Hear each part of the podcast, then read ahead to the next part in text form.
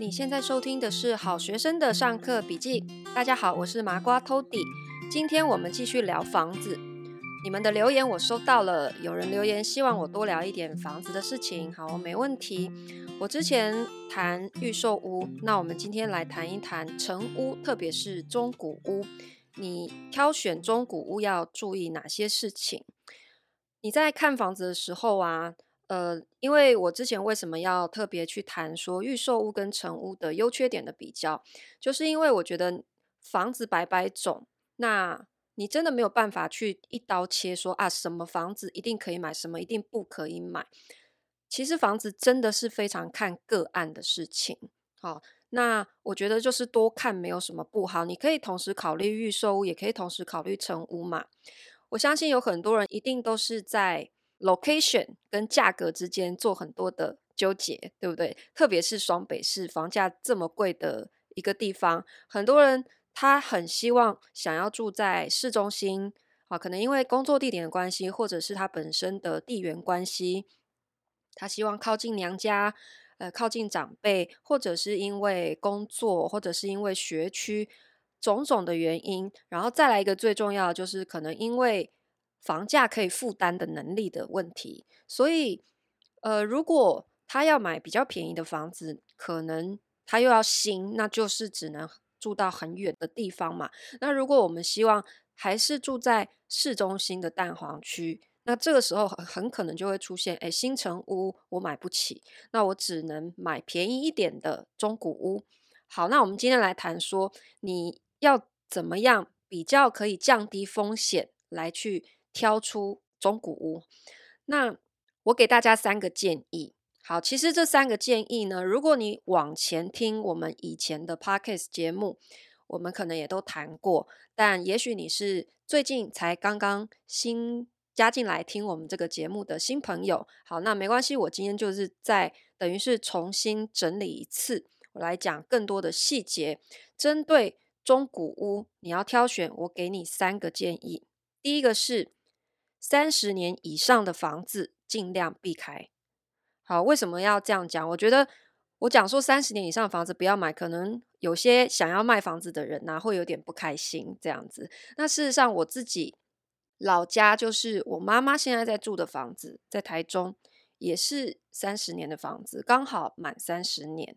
那其实未来也会有想要换房子、想要卖掉的问题，但是为什么还是说，如果你现在要去买房子，我站在买方的立场，我不太建议你去买屋龄三十年以上。好，原因有几个哈，当然第一个是因为呃年纪越大的房子，你因为结构的老旧，一定就会有越来越多维修的隐形成本。好，这个是大家可能都可以想象到的。那当然，最重要的其实是中古屋市场里面哈，有三大佛地魔，就是大家最怕碰到的。第一个就是海砂屋，对吧？第二个是辐射屋，第三个就是凶宅。这三个就是大家最害怕你去买一间中古屋碰到的问题。好，那你至于你说漏水。我必须跟你说哈，漏水是中古屋的家常便饭，哈，它根本不属于你要考虑该不该买这个房子的考量点。因为你要买中古屋，你就是要有面对漏水的心理准备。我实话讲就是这样，否则你就根本不应该考虑超过十年的房子啊。而且新房子也没有保证不漏水的。我觉得我们看待漏水这件事情，哈，你真的要把它当做是一个人生必经的过程啊。真的，你买任何的房子，你就算租房也会碰到。你买了房子，你也很高的几率，你就是会碰到漏水。那所以我觉得漏水这件事情，真的不是你买一间房子最重要的考量，因为有漏水的房子，事实上它会反映在房价。呃，如果现在你买的时候就看得到的话啦，那如果它隐匿这个问题，那是另外一回事嘛。所以我觉得漏水这件事情，我们先撇开不讲。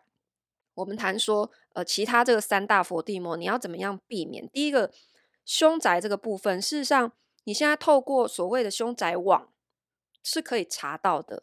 然后，如果你还不放心，你甚至可以去跟附近的邻里、好警察局打听。好，其实你大概可以略微得知这样的讯息，而且凶宅这个部分其实现在已经列入不动产买卖交易，你在契约里面必须要去告知的一个讯息。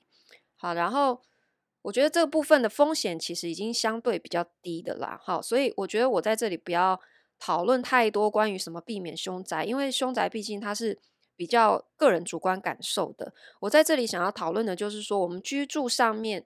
会影响到你人身安全的部分，就是房屋结构的问题。好，我们怎么样避免买到海砂屋、辐射屋？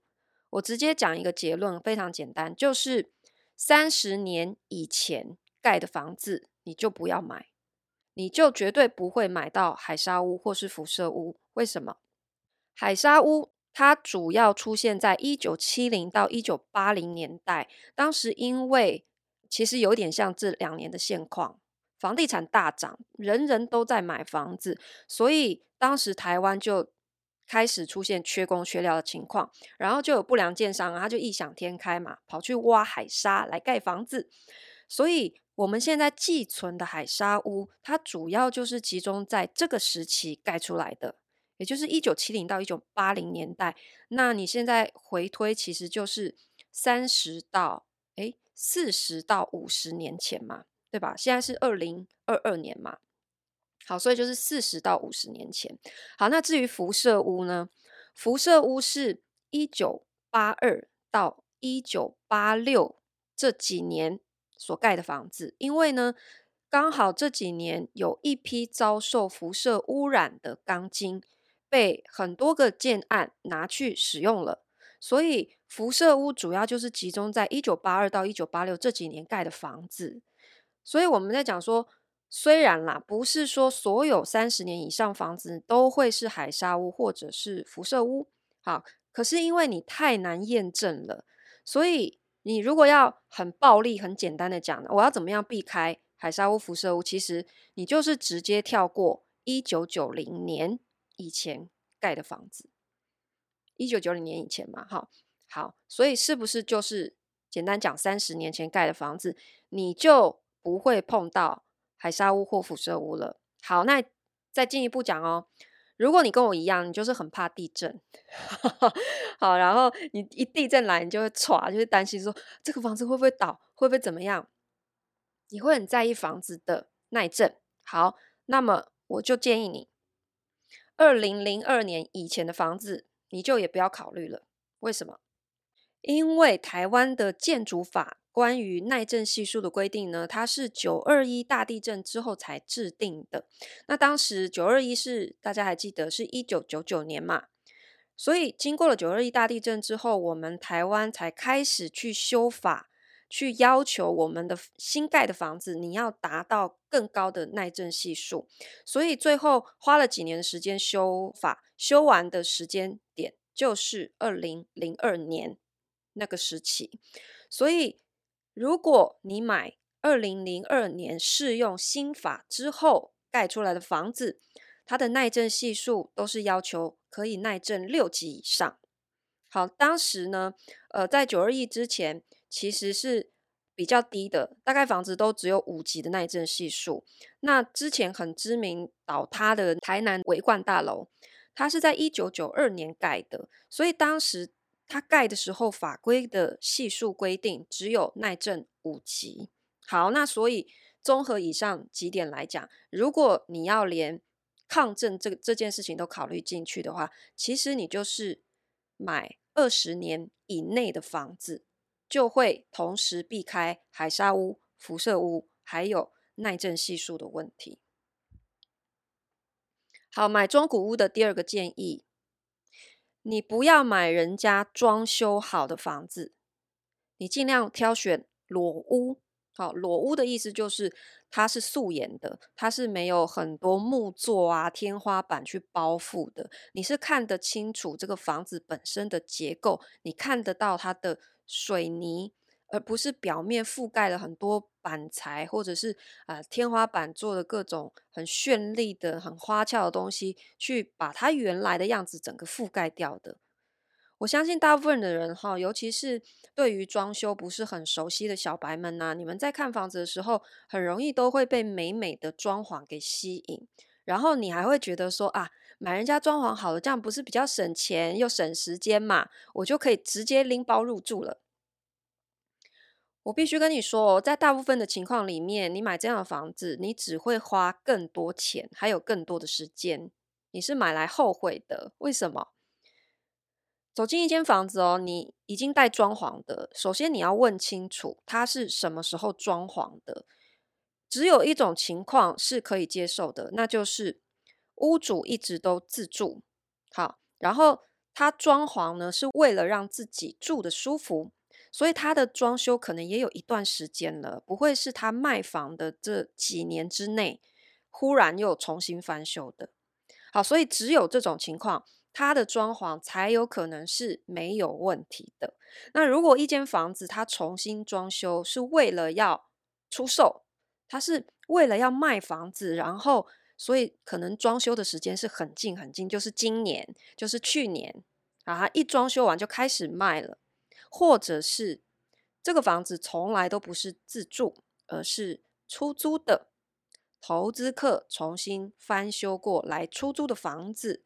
我跟你说，这样的房子你也千万不要买。你要想哦，一个不是自住的房子，他去装修，你怎么可能期待他用很好的建材呢？大部分情况，他是为了要去掩盖很多的瑕疵。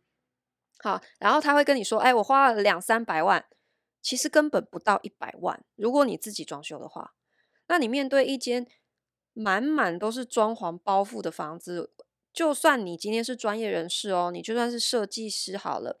其实我真的问过专业设计师，你看得出他的电路是不是真的按照规定换过的吗？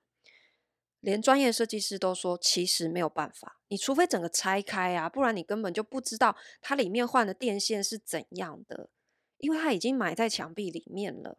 所以即使是专业人士。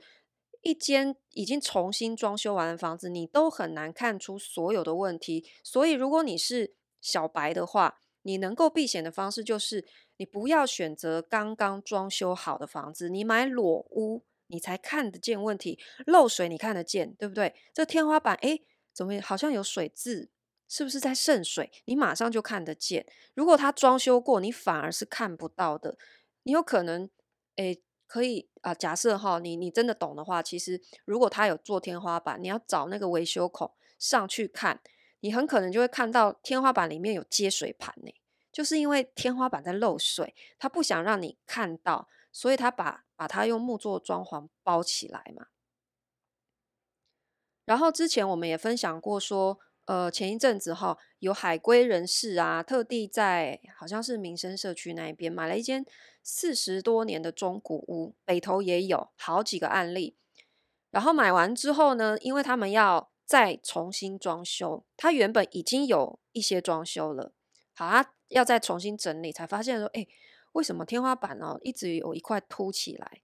然后拆开，才发现。钢筋裸露，水泥块都已经掉下来了，然后它的天花板厚度只剩下五公分呢，轻轻一钻就可以直接突破到人家楼上的地板去了，就是海沙屋。这是为什么他会买到海沙屋？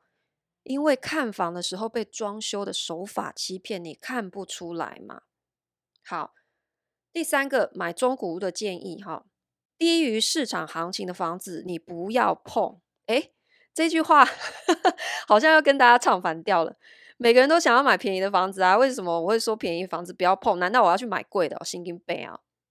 好，你要想哦，房子会低于市场行情出售，它一定有它的原因，一定有屋主他为什么现在非要急售不可的理由。你要想哦，如果它好，就算它很便宜，然后你不是像职业投资客啊。你整天泡在市场第一线，你觉得为什么便宜的房子人家要报给你？中介为什么要报给你？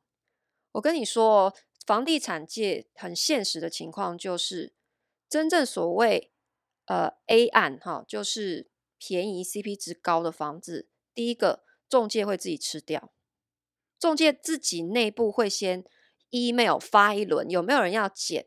没有人要捡，接下来第二个会报给经常跟他们买的投资客，他直接优先给投资客，理由很简单，因为投资客做决定非常的明快，他不像你自住会考虑很多，还要问家人，好问爸妈，对不对？要想很久。投资客很多是连房子都不用看，他就可以当场决定的，所以他一定优先报给投资客，再来投资客不要，好。才会轮到你这种市场小白去捡这个房子。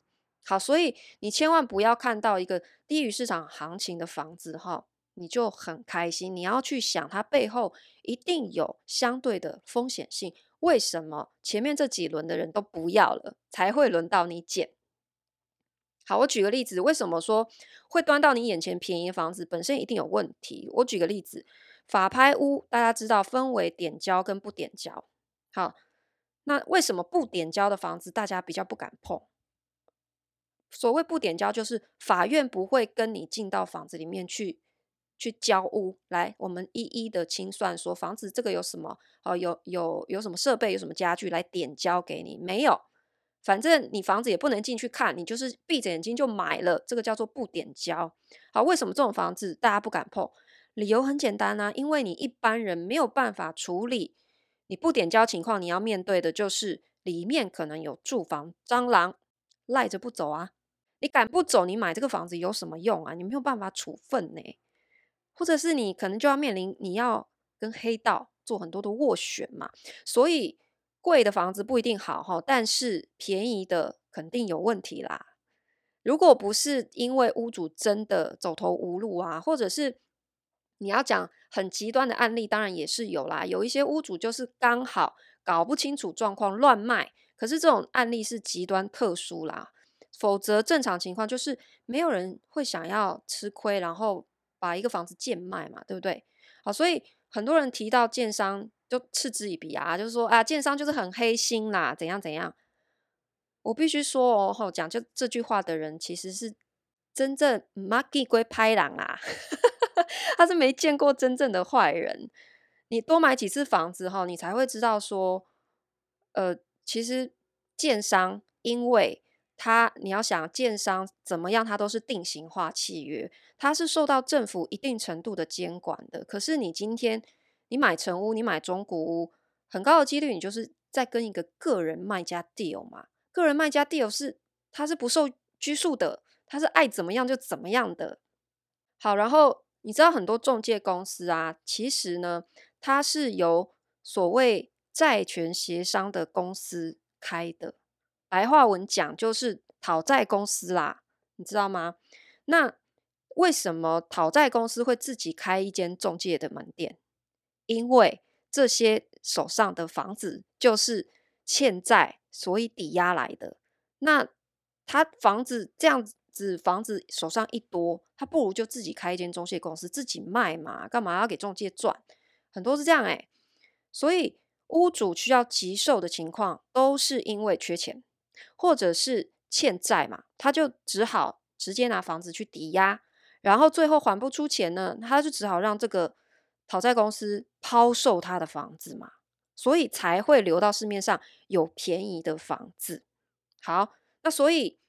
如果你买这样子的房子，你将会面对的就是一群，坦白讲，就是他们是黑白两道通吃的牛鬼蛇神啊！他会拿出各种不平等的条约来恐吓你，企图要你签下对你不利的合约。然后我讲到这里，可能会有很多人说：“你这是幻想文，世界哪有这么黑暗？” 我可以讲这么细节，是因为我就买过这样的房子。我当时觉得。这个中介哈，好像就是我觉得没有办法信任他。为什么没有办法信任他？因为他就是属于讨债公司的一员嘛，那种气质、那种吊儿郎当的感觉，大家应该可以知道我形容的哈。所以我觉得他看起来很不可靠。可是就是因为他便宜，好，我还是很想买。所以呢，我就找了我另外一位我比较信任的中介出面来，你去帮我找到这个卖家。好，然后他他来帮我斡旋，然后呢，他一去找到这个所谓的卖家呢，才发现之前那个中介他口中的卖家，事实上就是中介公司的老板，就是债主啊。这个就是一个屋主因为欠钱，把房子抵押给这个讨债公司，然后现在是这个讨债公司要拍卖掉他的房子。好，那我当时就是一个单纯想要买房子住的小白啊，我就真的快要被吓死了。整个签约过程，他们都真的跟流氓没有什么两样。他提出各种对我不利的条件，比方说，我跟你讲哈，你这个诶房子哈，你那个头期款付出来之后呢，诶我要动资。大家知道动资是什么意思吗？就是房子还没有过户，他要先拿钱。这只是举例其中一项而已哦，所以整个过程都是这种。好，然后各种不不合理的要求，然后你面对的是一个黑道哦，我真的要被吓死。我整个签约过程到交，其实我都睡不好觉。那最后我怎么办呢？我就是坚持我要双代书。双代书的意思就是，我也不信任他找的代书，我自己找了另外一位我比较相信的代书。好，所以我整个过程是双仲介加双代书，最后才顺利过户的。因为对方的代书也是他们同伙的啦，也是不能信任的。好，这是我自己亲身的经历哈。那细节以后我有机会再讲这个故事。在这里我要提的就是说。买成屋，你很高几率，你在面对的人就不是建商，是个人卖家。那你千万不要很天真的想说，个人卖家会比建商善良，真的不是的。因为建商他再怎么说，他是背后是有政府的压力的。那你出事，你一投诉，他们是会管的。个人卖家不一定诶，你知道各种买卖的纠纷都是个人，反而比你跟建商还要多的。那。最后我讲说，其实买房这件事情哦，因为买房没有鉴赏期，我们只能尽力的去避免可能的风险。好，大家也不要因为我举了这个单一的例子就很害怕说啊，中古屋是不是就是不能买？那我还是回头去跟建商买。其实我觉得完全也不是这样，因为在我之前谈到预售屋、谈到新城屋，你跟建商买的时候，当然它也有它的问题。好，那我们所有做的功课。都是为了我们要在有限的选项里面去挑出最适合自己的，可是它不可能是最完美的，因为真的没有一百分的房子，你只能挑你心目中分数相对比较高的。好，那不管是预售屋还是成屋啦，其实建商本来就是有好有坏，那个人卖家也是。那你身边的人呢、他在告诉你，诶，预售屋好不好的时候，或者是成屋好不好的时候。或是中古屋好不好？他一定会按照自己过去的经验去形成他现在的想法来告诉你。比方说，你刚好问到一个他之前买了一间预售屋，结果不能如期交屋，然后建商又摆烂的，是不是他一定就会跟你说啊，预售屋很烂呐，不要买。诶，可是你再转头问另外一个买到成屋，结果也是一直漏水，建商不处理的，他可能又有别的说法。好，所以我们在讨论房子的时候，一定每个人告诉你的都不一样。观点也都不一样，那对你来说最重要的是，我们在面对不同的观点的时候，冷静思考，然后理性的去判断，再从里面去筛选出最符合你自己需求的来去做。那一旦你做出决定之后，你就不要后悔，你也不要回头，你也不要再被别人影响，因为每个人给你的建议一定都不一样。好，这是今天的麻瓜讲堂想要跟大家分享的。如果你在买屋方面有任何的问题，或者是你刚好最近在看房子啊，你碰到有什么问题，欢迎你留言跟我讨论，好吗？我们下次见喽。